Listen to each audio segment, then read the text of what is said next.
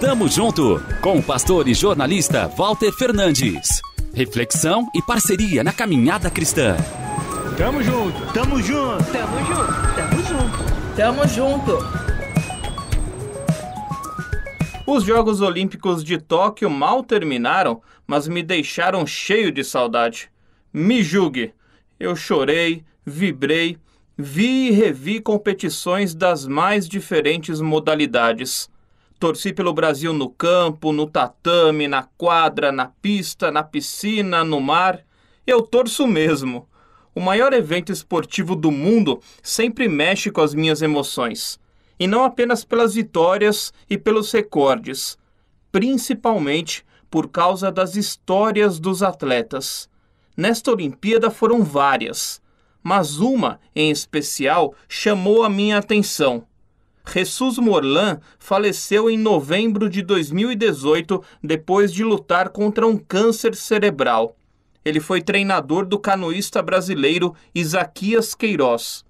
Antes de morrer, o técnico espanhol deixou um plano de treinos cuidadosamente detalhado. 700 horas de trabalho duro, 4.800 quilômetros de remadas era o caminho do atleta baiano para alcançar o lugar mais alto do pódio. Isaquias cumpriu a risca e levou o ouro na prova de canoagem de velocidade C1, mil metros no Japão. Todos viram e aplaudiram. Nós também herdamos um manual, aliás, o manual. Lâmpada para os meus pés é a tua palavra, e luz para os meus caminhos. Salmo 119, 105.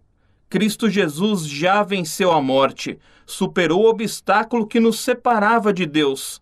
Nos resta seguir as instruções presentes na Bíblia, completarmos o percurso em triunfo e recebermos o tão sonhado prêmio, que terá peso de glória eterna.